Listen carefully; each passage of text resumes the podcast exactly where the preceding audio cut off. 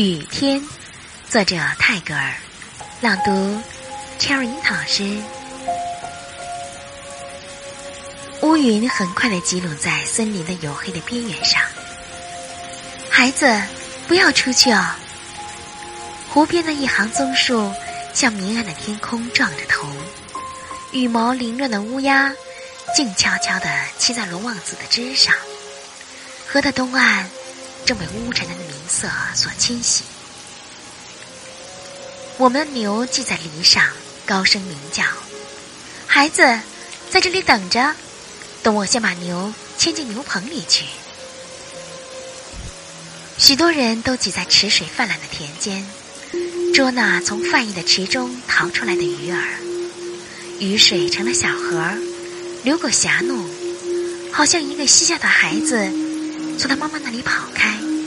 故意要挠他一样。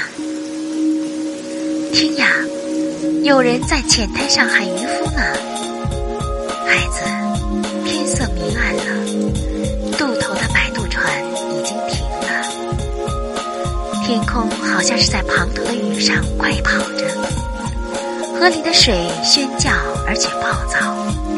妇人们早已拿着挤满了水的水罐，从恒河畔匆匆的。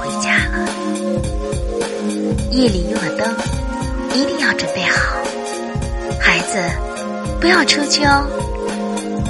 到市场去的大道已没有人走，到河边去的小路又很滑。